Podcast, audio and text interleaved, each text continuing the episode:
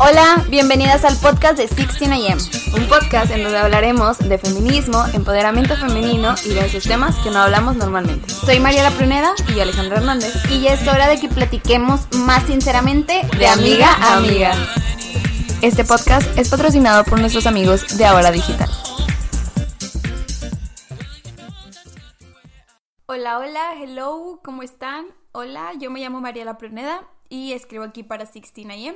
Entonces, hoy vengo a platicarles de hecho sobre un artículo que escribimos de feminismo, pero antes quiero saber cómo están, este, cómo se han sentido, están haciendo cuarentena o no están haciendo cuarentena, cómo cómo los ha tratado la cuarentena, se sienten aburridos, abrumados, se sienten súper bien, súper productivos, no sé.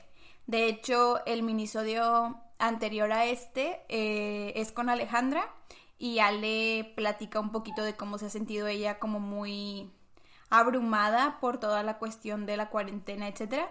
Entonces, si no lo han escuchado, pues las invito y las invito a escucharlo.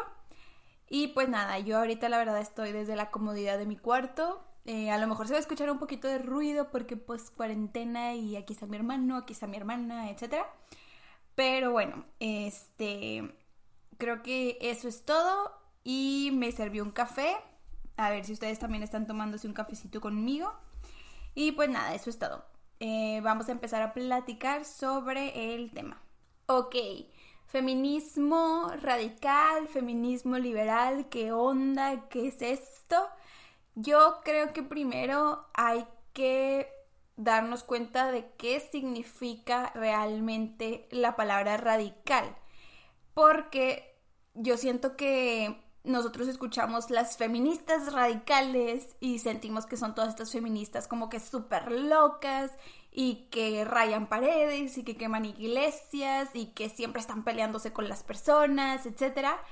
Pero, pero la realidad es que radical no, no significa extremo. Radical literalmente significa de la raíz o algo que afecta como que a la parte más importante este, de, de, un problema, por así decirlo. Entonces, literal, es como tomar las cosas por la raíz, desde donde, desde donde surge todo. Eso significa radical.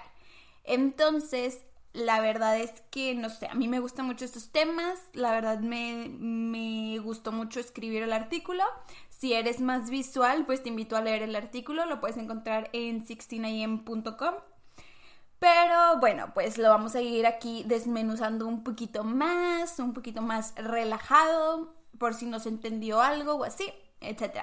Pero bueno, para empezar a entender este el feminismo radical, primero hay que empezar a platicar sobre dónde surgió el feminismo liberal. Algo eh, importante que tengo que mencionar es que mucha o casi toda la información de este artículo y de lo que les voy a platicar es de un libro que se llama Feminismo para principiantes, que de hecho no tiene nada de principiantes, o sea, la verdad está muy, muy, muy completo y es de Nuria Varela. Si no lo han leído o si están buscando como una lectura feminista, se los recomiendo mucho. Tiene demasiadas, demasiadas cosas. Eh, bueno, no sé si ya sabían, pero el feminismo tiene distintas olas. Se supone que ahorita estamos en la cuarta ola del feminismo y antes hubo otras tres. La verdad es que esto cambia dependiendo del autor porque unas personas dicen que la tercera ola en realidad es la segunda y otros dicen que la segunda es la tercera y así. Entonces, aquí le vamos a decir la tercera porque el autor que yo estoy leyendo, que es Nuria Varela, dice que es la tercera. Entonces así lo vamos a manejar, ¿ok? Y la tercera ola es del feminismo radical al ciberfeminismo, que eso es otra cosa y está bien, pero vamos a platicarlo, ¿ok? En la segunda ola fue cuando empezó el feminismo liberal, que fue en los años como en 1950, ¿ok? En la década de los 50 este, en los años de los 50 empezó a existir un problema que pues como sabemos fue terminada la Segunda Guerra Mundial y este problema no tenía nombre, de hecho lo conocían como el problema que no tiene nombre, que después se le llamó el problema femenino y ya hasta que salió un libro que ahorita vamos a platicar de eso, ya cobró nombre. Pero bueno, de mientras era el problema que no tiene nombre. ¿Y cuál era este problema? Pues este problema básicamente consistía en que terminada la Segunda Guerra Mundial, las mujeres se vieron obligadas a tener que volver a su rol de mujeres. ¿Qué quiere decir esto? Que otra vez tenían que estar pendientes de sus esposos, cuidar a sus hijos, eh, hacer la comida, hacer de chofer, este, estar pendientes de que al marido no le falte nada, ser buenas amas de casa, que todo esté limpio, etc. ¿Y por qué? Bueno, eh, eh, cuando estuvo la Segunda Guerra Mundial, como obviamente faltaban manos, las mujeres pudieron acceder a más empleos en ese momento. Pero terminada la Segunda Guerra Mundial, corrieron casi a todas las mujeres para que esos puestos pudieran ser de nuevo por hombres. Entonces, aparte, como hubo millones y millones de muertos en la Segunda Guerra Mundial, eh, se sentía un poquito de, presión social para que las familias empezaran a tener y a tener y a tener y a tener más hijos. Entonces, pues las mujeres estaban dentro como que de esta presión social de que tenían que ser mamás y mamás y mamás y mamás. Como que no existía la posibilidad de que no fueras a ser mamá. Entonces, bueno, tuvieron como que regresar a, a todo eso y esto fue después de las sufragistas, que esa es otra historia y si quieren después la podemos platicar igualmente. Pero, este, con las sufragistas, pues todo el movimiento feminista había tomado súper fuerza, o sea, era muy, muy fuerte y entra la Segunda Guerra Mundial y luego esto, entonces la verdad es que ya casi nadie estaba hablando sobre pues el movimiento feminista, ¿no? Estaban preocupados con recuperar sus vidas después de la Segunda Guerra Mundial.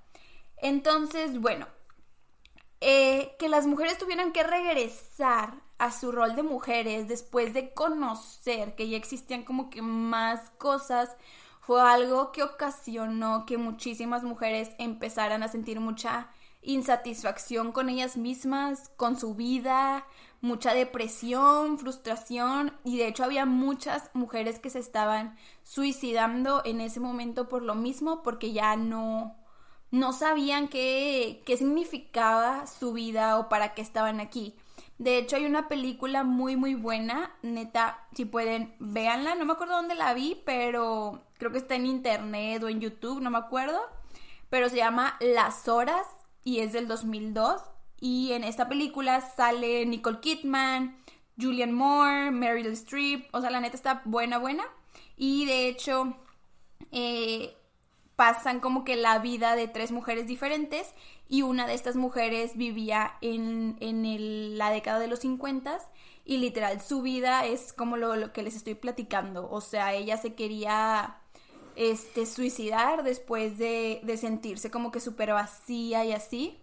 Y al final no se suicida, pero abandona a sus hijos, abandona a su esposo, literal se va de que a otro lugar y nunca, o sea, no vuelve a saber de ellos y ella, ella dice que para, o sea, que ella no entendía cómo lo que se supone que todas las mujeres querían en ese entonces, que era de que una casa enorme y un buen esposo y buenos hijos y no sé, los artículos más nuevos, etcétera, como todas esas cosas no, no la llenaban como persona. Y de hecho tiene una frase como que súper fuerte que dice que para ella todo esto era la muerte y que ella eligió la vida. O sea, y para ella la vida era abandonar todas esas cosas. Entonces está muy fuerte, está muy fuerte cómo vivían en ese tiempo las mujeres, por lo que tuvieron que pasar. Y pues así. Entonces aquí entra una mujer muy importante que se llama Betty Friedan, no sé cómo se pronuncia su apellido, Friedan, que es de hecho la que le puso el nombre a este problema.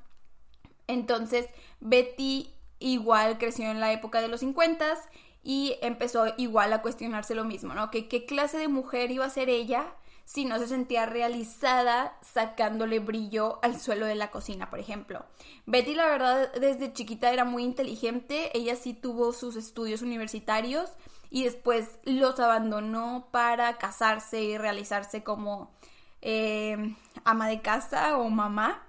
Entonces, al principio tenía un buen esposo también, con el tiempo su esposo empezó a pegarle y etcétera. Ella pues vivía la verdad como la mayoría de las mujeres en este en esta época, pero cuando ella empezó a cuestionarse todas estas cosas, este hizo una investigación con muchas mujeres para detectar cuál cuál era el problema que las hacía sentir como que deprimidas, cuál era el problema este que las mortificaba, que no las hacía sentir bien con sus vidas, etc.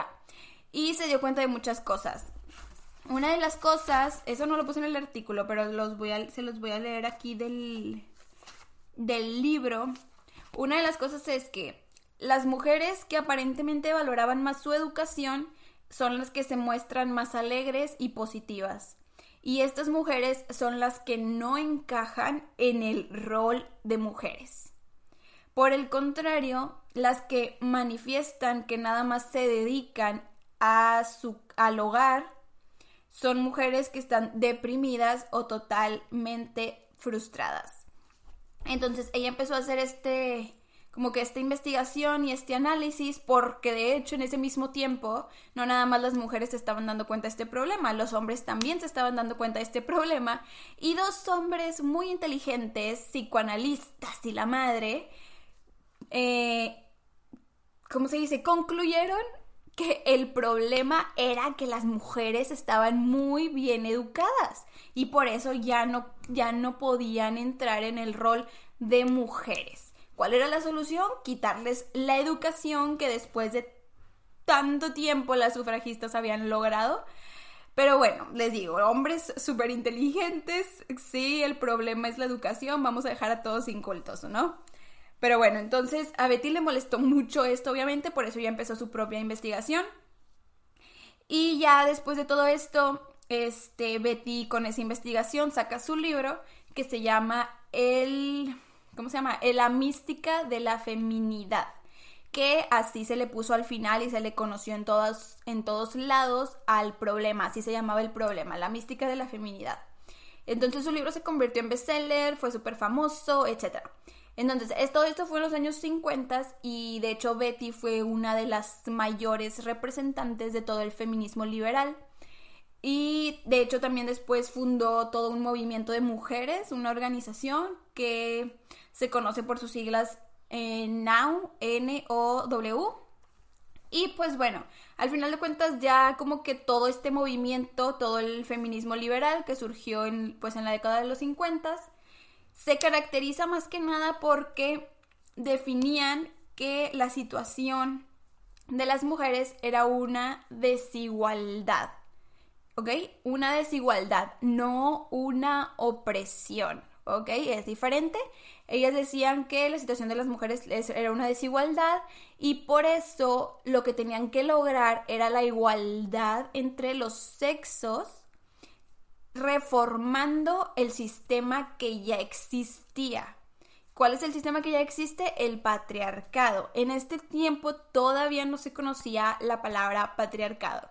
¿Ok? Entonces, pues esto era lo que ellas querían. Ellas querían reformar todo el sistema para que hombres y mujeres fueran iguales. Pero ahora sí es donde entra lo interesante y aquí entra el feminismo radical.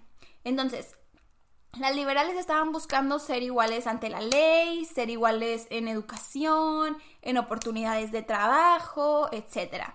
Empezaron a obtener todo esto y se dieron cuenta de que aún así seguían siendo oprimidas. O sea, era como que sí, tenemos los mismos derechos, pero ¿por qué yo soy la única que está obligada a quedarse en casa con los hijos, porque aquí entró algo que de hecho todavía se utiliza mucho, que es como una doble trampa, de que sí, ok, mujer, tú puedes trabajar, tú eres libre, tú haz lo que tú quieras, ¿verdad? Pues sí, trabajo, pero al final de cuentas yo también tengo que ser la que se sigue quedando con los niños, la que sigue preparando la comida, la que sigue haciendo esto, que de hecho esto está súper, súper, súper mal. O sea, familias, dense cuenta de cómo están manejando todas estas cosas, porque sí, qué bonito que tu esposa salga a trabajar, pero también sigue trabajando cuando llega a su casa. Entonces hay que tener mucho cuidado de que todas las tareas del hogar, de los hijos y todos sean, eh, ¿cómo se dice? Equitativas, sean de, o sea, de, de tarea de los dos, pues, no nada más de una persona. Entonces, bueno, el feminismo liberal se empezó a desarrollar entre 1967 y 1975, que de hecho, como les dije, en el 66 fue donde Betty sacó su libro. Entonces, la verdad, estaban muy, estuvieron muy a la par. Pero las feministas eh, radicales desde el principio eran mujeres neta muy, muy, muy, muy preparadas. O sea, tenían estudios, este, conocían mucho del tema desde las sufragistas y desde las liberales. Ellas ya estaban como que muy preparadas en cuanto a todos estos temas. Entonces, como les había mencionado antes, radical significa tomar las cosas desde la raíz. Entonces, por eso las, las radicales se enfocaron en ir a la raíz de la opresión. ¿Qué es lo que pasa con esto que les menciono de que ya habían encontrado la igualdad, pues lo que pasa es que seguían existiendo violaciones, seguía existiendo acoso, seguía existiendo eh, los problemas que ya conocemos ahorita, ¿no? La violencia de género, el feminicidio, el machismo, etc. Entonces, no nos sirve ser iguales ante la ley si como quiera todas estas cosas van a seguir pasando porque seguimos eh, estando en el mismo sistema patriarcal que siempre va a tener a la mujer oprimida. Entonces las radicales fueron las que se dieron cuenta de esto y algunas cosas que las diferencian mucho es que ellas tenían mucho interés por la sexualidad, o sea, como que toda la sexualidad fuera algo libre.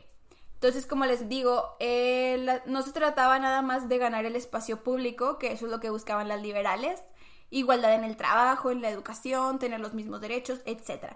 Sino también este, como transformar todas las áreas privadas, todo lo personal que viene siendo las relaciones de pareja, la relación de la familia, la sexualidad, todas estas cosas privadas. De hecho, las radicales tenían un eslogan muy muy fuerte que se llama que es lo personal es político. Y pues con este eslogan ellas buscaban demostrar todas estas cosas que les digo, que la opresión viene desde cómo se manejan las relaciones en la familia, en la pareja, en la sexualidad, etc. Las radicales son completamente revolucionarias, o sea, ellas vinieron a cambiarlo todo desde la raíz y mostrar que las causas de la opresión son muchísimo más complejas y profundas que nada más por mediante la ley. La verdad es que las radicales tienen muchísimos aportes que hasta el día de hoy nos siguen ayudando y hasta el día de hoy incluso hay problemas que no se han solucionado.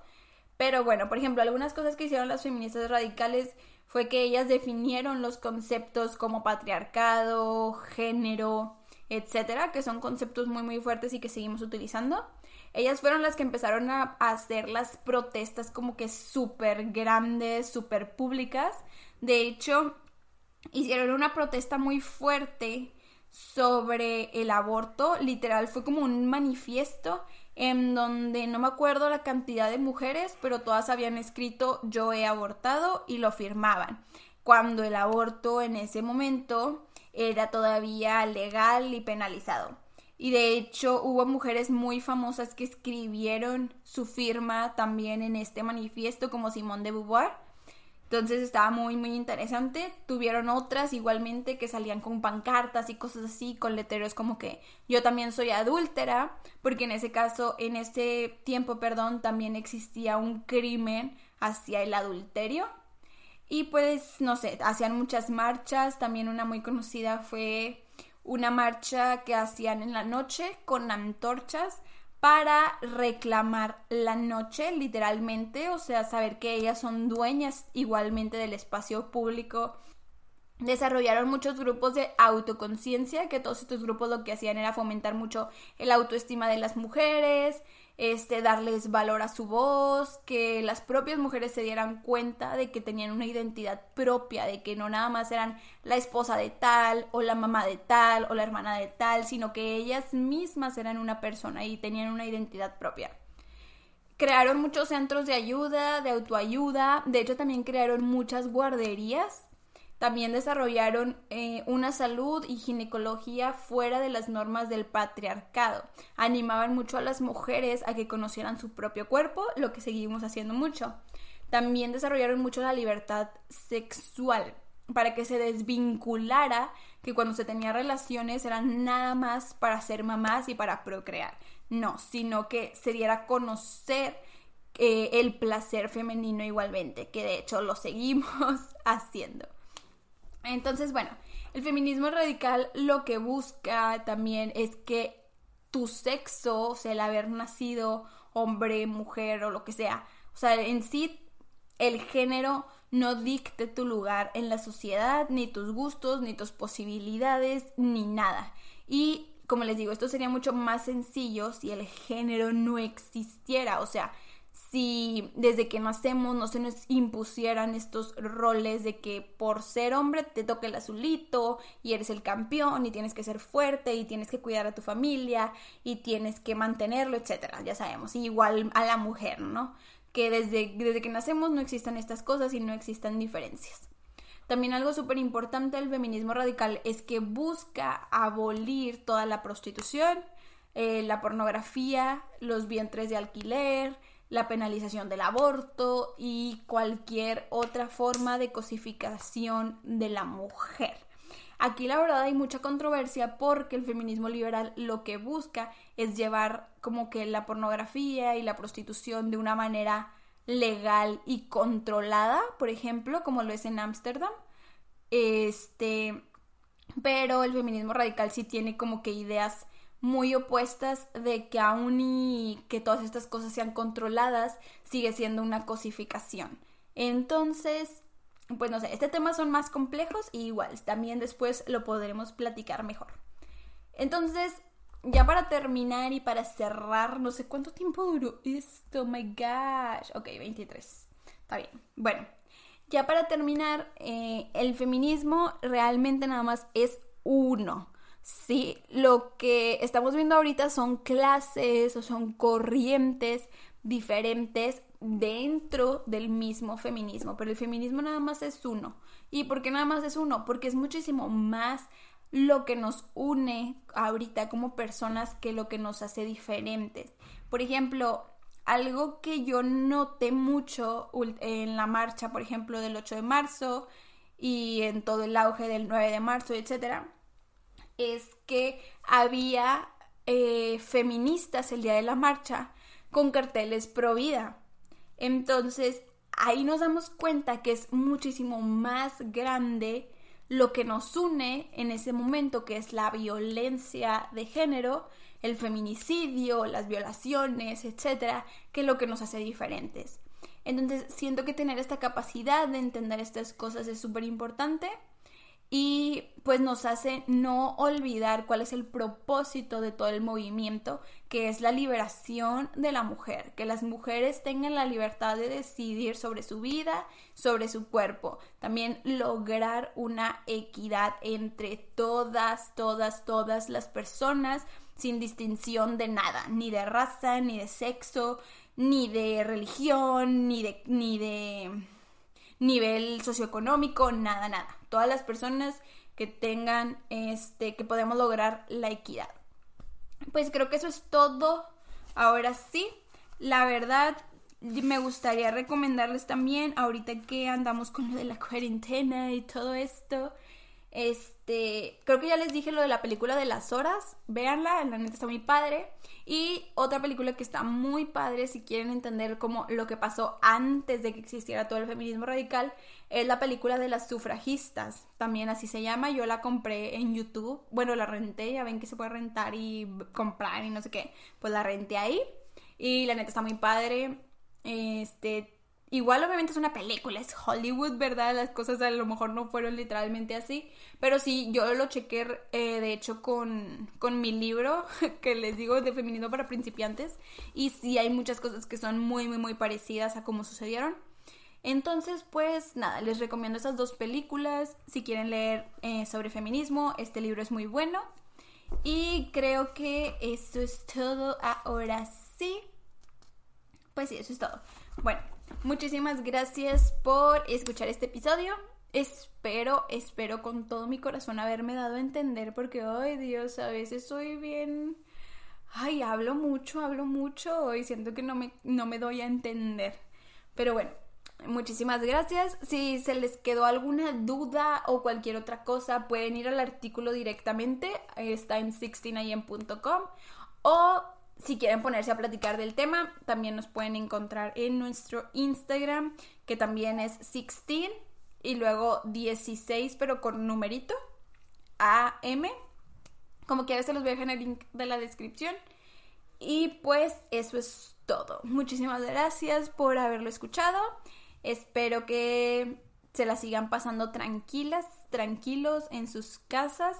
Los que no puedan también se entiende. No, pues ya, eso es todo. Gracias. Bye.